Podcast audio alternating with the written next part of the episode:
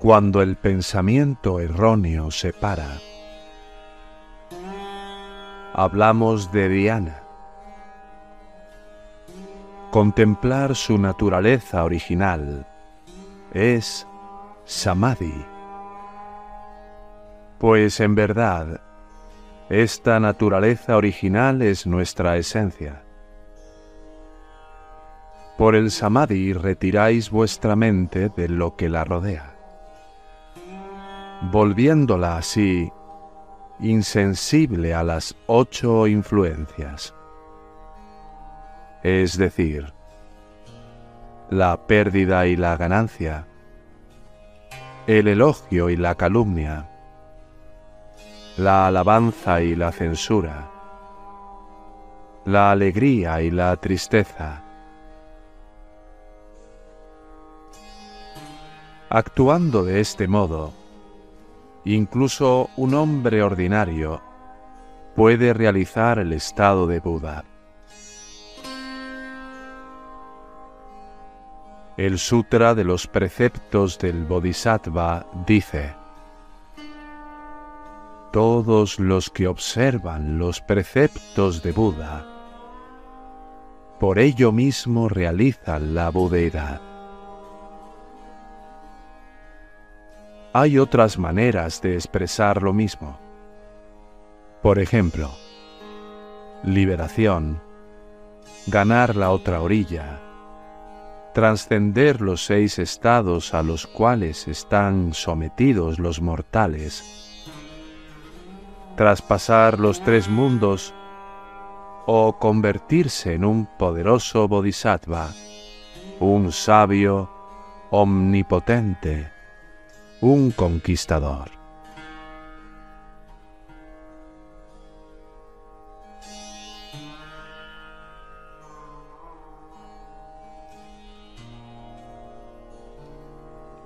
Cuando hay sonido, hay audición. Cuando no hay sonido, ¿permanece la audición?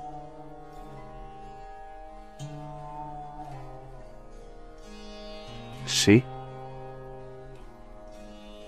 Cuando hay sonido, es lógico que nosotros lo escuchemos. ¿Cómo podemos escuchar cuando hay ausencia de sonido? Nuestro propósito concierne esta escucha, independientemente del hecho de que haya un sonido o no. ¿Cómo puede ser eso? Siendo eterna la naturaleza de la escucha, nosotros oímos. Haya presencia o ausencia de sonido. Si es así, quién o qué escucha.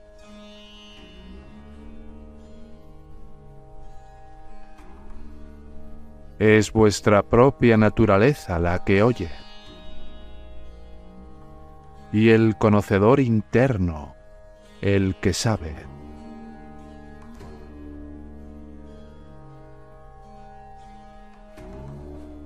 Hablando de la iluminación abrupta, ¿Qué se puede decir de su doctrina, de su objetivo, de su substancia y de su función? Abstenerse de pensar es su doctrina. No dejar surgir los pensamientos erróneos es su objetivo. La pureza es su substancia y la sabiduría su función. Hemos dicho que abstenerse de pensar es su doctrina, pero no hemos examinado todavía el significado de este término. ¿De qué debemos abstenernos de pensar? Esto no quiere decir que debemos abstenernos de pensar, sino abstenernos de pensar de manera errónea. ¿Qué entiende usted por pensamiento correcto y pensamiento erróneo?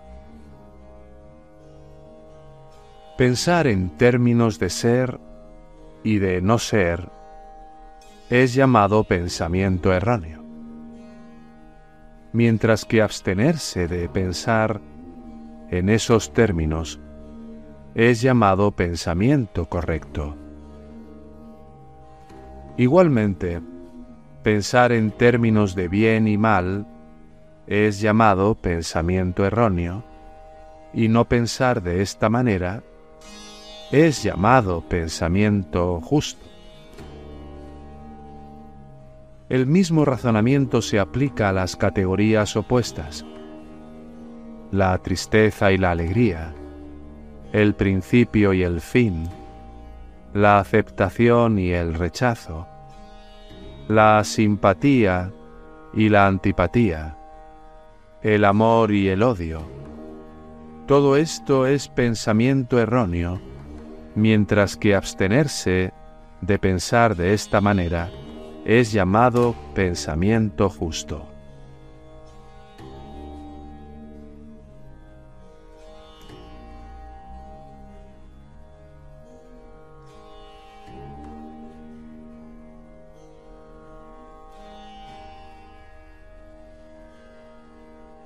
¿Puede usted explicarnos el pensamiento justo de una manera más precisa?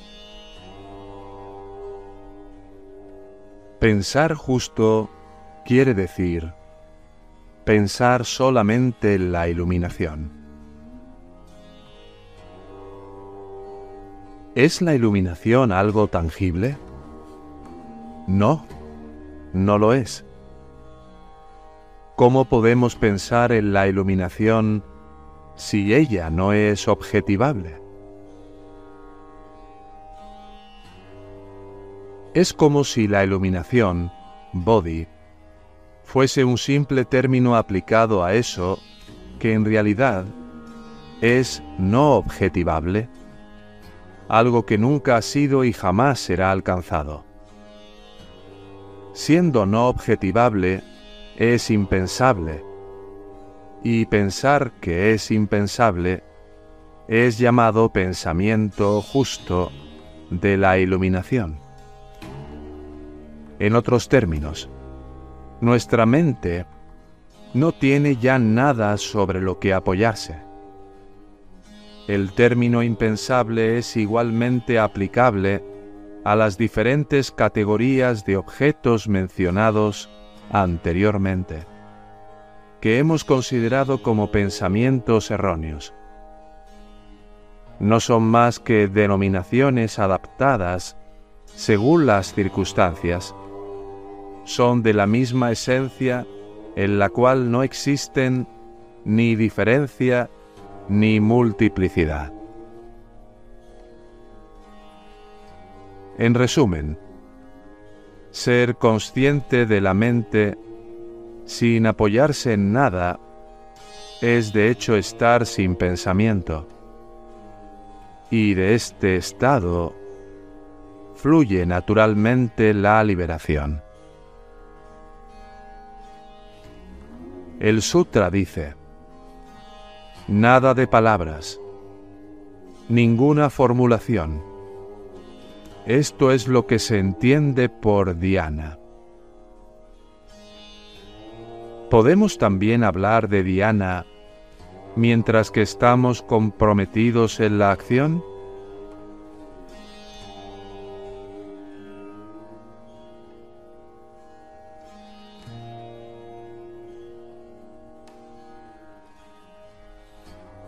Mi definición de Diana se refiere al eterno Diana, no afectado por la palabra, o por el silencio.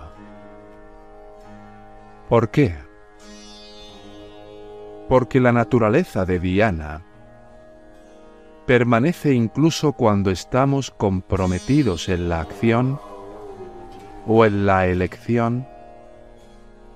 Nuestra acción y nuestra elección forman parte integrante de Diana.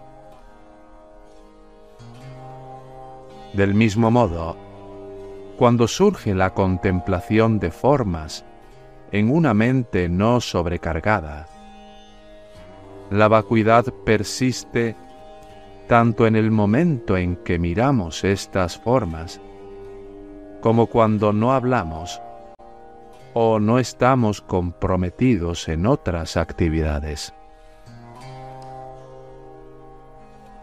Lo mismo se aplica a la visión, a la audición, a la sensación y a la percepción. ¿Cómo es esto? Porque nuestra propia naturaleza es vacuidad y permanece así en toda situación. Siendo vacía, está libre de todo apego y es precisamente este desapego el que permite la acción simultánea en el mismo plano de Diana y del conocimiento. Todos los bodhisattvas utilizan este enfoque del vacío universal para alcanzar el objetivo final. También está escrito, cuando Diana y el conocimiento están en el mismo plano, es eso lo que llaman liberación.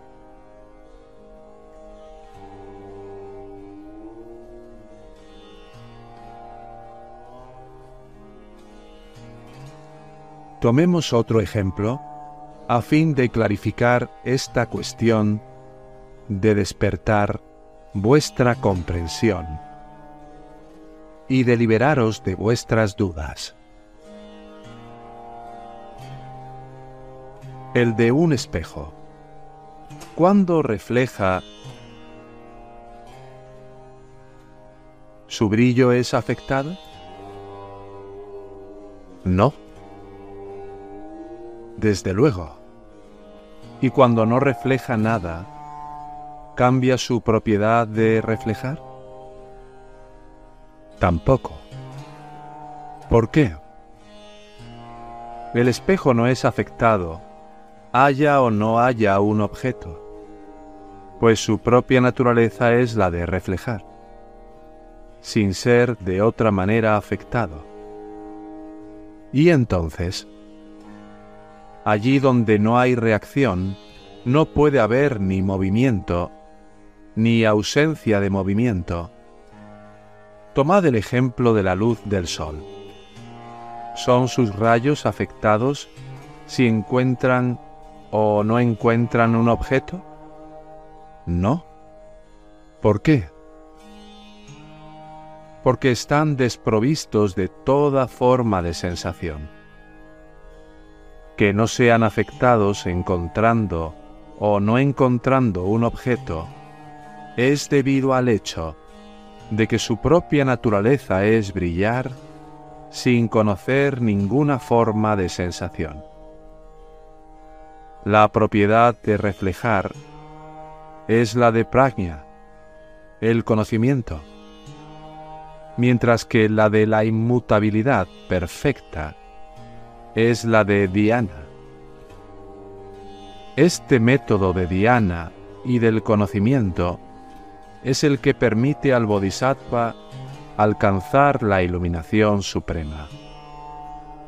Por eso está escrito, cuando Diana y el conocimiento existen en el mismo plano. Es eso lo que llaman liberación. Pero cuando antes mencionaba la ausencia de sensación, consideraba la sensación ordinaria y no la sensación de lo sagrado. ¿En qué se diferencian? Las sensaciones ordinarias pertenecen a la realización que relaciona sujeto y objeto, mientras que la sensación de lo sagrado pertenece a la realización de la ausencia de opuestos.